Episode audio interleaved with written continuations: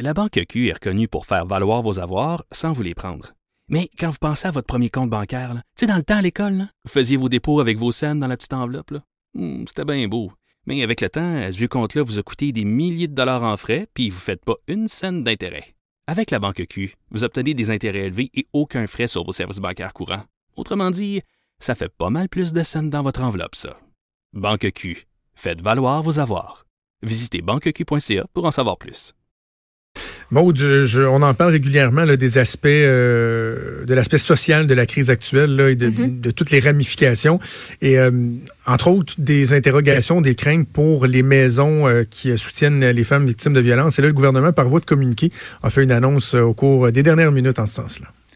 Oui, donc la ministre déléguée à l'Éducation et ministre responsable de la condition féminine, Isabelle Charret, qui euh, annonce avec Daniel Mécan une somme de 2,5 millions de dollars dans le but de combler les besoins accrus des organismes d'aide et d'hébergement pour femmes victimes de violences conjugales et femmes violentées qui euh, vivent des multiples problématiques sociales. Donc, on dit que cette aide d'urgence-là, elle s'ajoute aux 180 millions, 180, voyons, 181 millions de dollars sur cinq ans qui ont été annoncés lors du dernier budget. OK.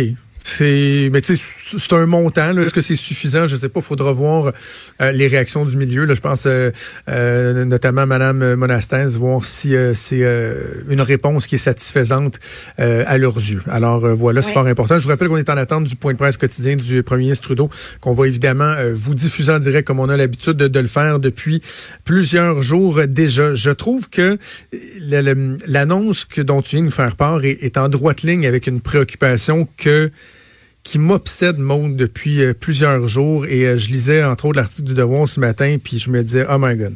Et, et dans, il y avait un article aussi dans la presse, puis je me disais, ouf, ouf. J'ai l'impression que mes pires craintes sont en train de se réaliser. Ça touche le sort des enfants qui, normalement, sont à risque. Les signalements à la DPJ, tu Les parles? signalements qui ont Ouais, diminué les de suivis 25 aussi. à 40 là, je pense, euh, dans certaines régions. C'est ce qu'on dit dans la presse plus ce matin. Là, les familles sont enfermées chez eux. Donc, tu sais, des situations qui sont potentiellement problématiques où on voit euh, des familles euh, agir euh, de façon répréhensible, puis que là, il y a des, gens qui sont témoins de ça, puis vont être portés ben, à les dénoncer. La DPJ qui peut aller faire son travail. On le sait, c'est pas optimal. Il y a une commission qui est en train de travailler là-dessus pour améliorer les choses. Mais il reste que il y a quand même tu sais, un, un certain réflexe de société. On intervient, il y a une solidarité. Là, ces enfants-là, ils sont pognés dans la maison. là.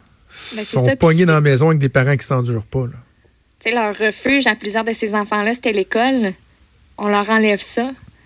C'était souvent là qui- qu'on pouvait, euh, le nombre de professeurs qui ont sonné la, tu sais, dans les derniers cas les plus, euh, les plus intenses qu'on a vus qui nous ont été rapportés, par exemple, les enfants qui vivaient dans un appartement dans des conditions qui n'avaient pas de bon sens à Grande B, ou juste la petite fillette dont on a tellement parlé puis qui Ben justement oui. a donné naissance à la commission.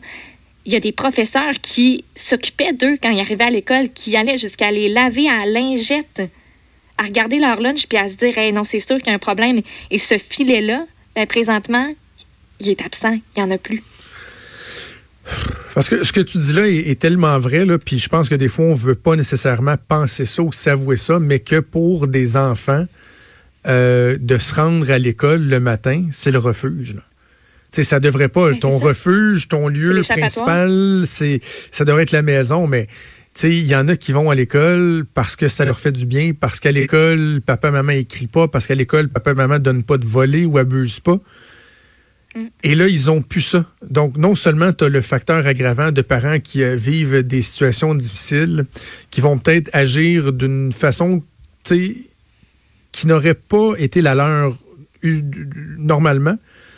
Tu sais, il y, a il y a des parents qui risquent de, de, de l'échapper. Puis, on a fait référence, par exemple, aux abus d'alcool qui risquent d'augmenter, ou en fait, on, on le sent. Là, fais des blagues avec la photo du IGA, là, mais ça, on s'entend-tu que le monde, c'est pas juste pour se faire des réserves. Là?